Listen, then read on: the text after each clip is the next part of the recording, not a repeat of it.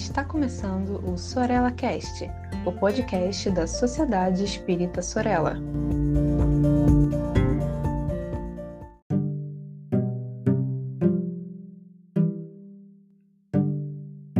Olá, como você está? Eu sou o Saulo Monteiro e dou as boas-vindas a todas e a todos que acompanham aqui a nossa coluna Mediunidade com Palhano e Hermínio. Como vocês devem saber, nós temos procurado refletir aqui importantes conceitos e também a prática mediúnica espírita, tendo por base esses dois autores que são essenciais ao que nós chamamos de espiritismo experimental. Porque precisamos de vez em quando dar alguns passos atrás para lembrarmos que a origem do Espiritismo é a observação de fatos. E esses fatos são naturais, esses fatos são absolutamente parte de uma lei. Lei essa que estamos procurando compreender, desvendar com o tempo e com a observação. A partir dessa observação, a doutrina espírita produz uma filosofia. E essa filosofia, ela nos oferece uma ética.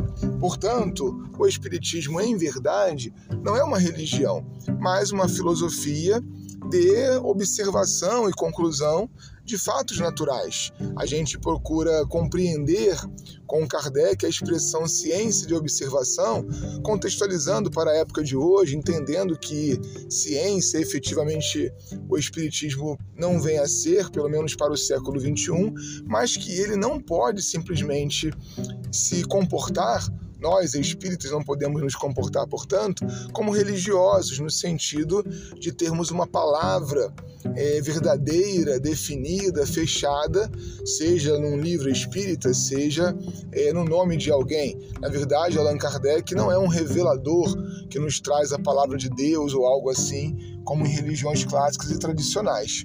Portanto, entender e compreender a prática espírita é bastante importante para que a gente possa fazer uma análise crítica daquilo que tem acontecido nos últimos tempos. E em termos de reunião espírita, nós estamos hoje estudando o primeiro capítulo do livro do Palhano Júnior, que é o livro Reuniões Espíritas, Teoria e Prática.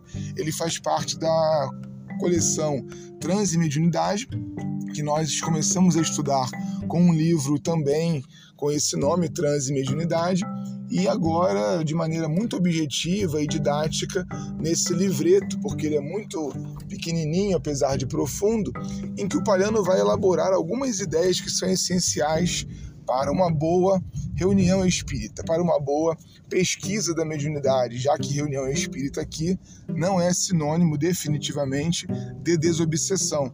É, aliás, vamos fazer um rapidíssimo parênteses, né? A reunião de atendimento fraterno espiritual, ela é um dos tipos de reunião mediúnica possíveis. E infelizmente no Brasil ela é praticamente o único tipo em alguns centros, em muitos, né, na maioria dos centros espíritas. Então o Palhão deixa aqui uma dica para gente, né, que outras reuniões instrutivas pela classificação de Allan Kardec nós podemos fazer dentro de um centro espírita. Esse vai ser um tema para um próximo episódio. Mas aqui ele vai falar de uma tal uniformidade doutrinária.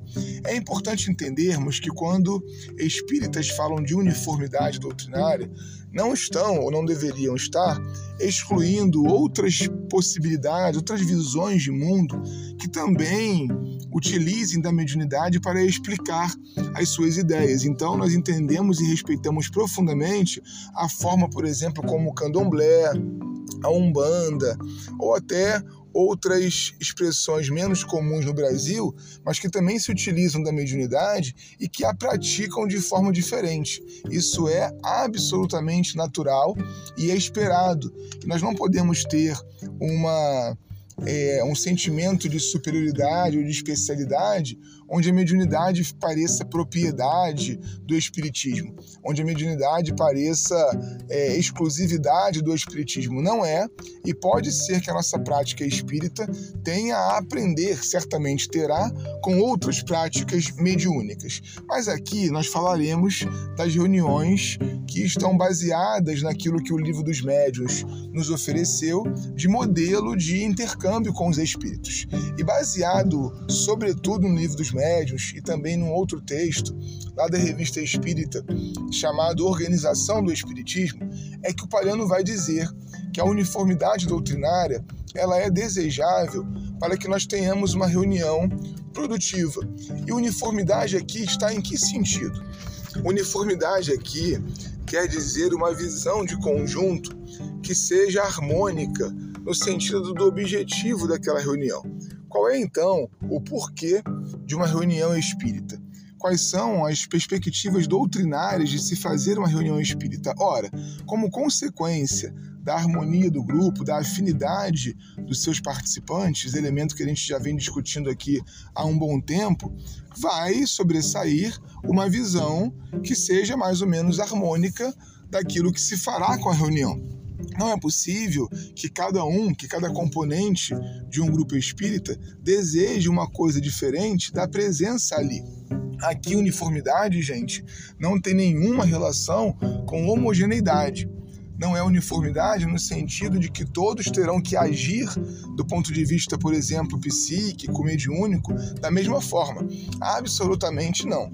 Não é disso que se trata. O esperado, inclusive, é a pluralidade. Como Hermínio salienta, não existe mediunidade, mas sim médiums. Cada um vai comunicar de uma forma, cada um terá um elemento diferente e e uma idiosincrasia muito particular para expressar-se enquanto médio. Isso precisa ser respeitado e estimulado na reunião espírita.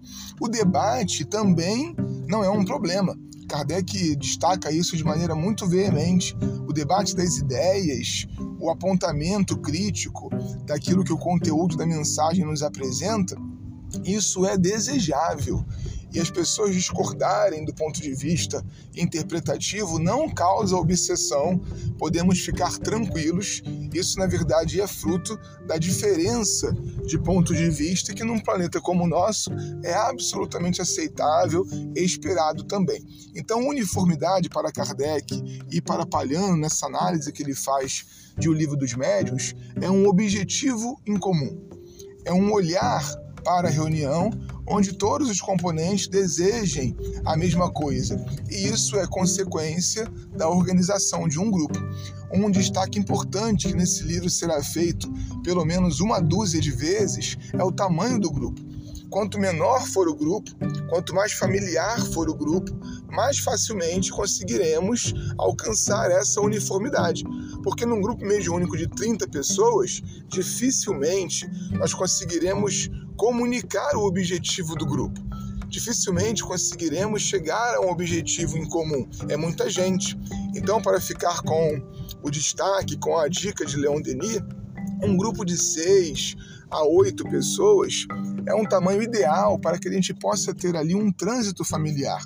A crítica genuína, o abraço fraterno, o olhar nos olhos, para que nós possamos nos tratar como famílias e assim procurarmos encontrar um objetivo que seja bom para todos os componentes do grupo.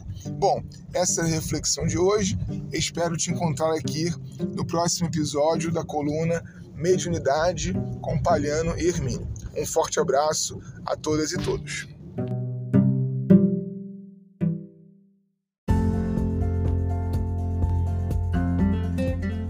Siga a Sociedade Espírita Sorella nas redes sociais, Facebook e Instagram.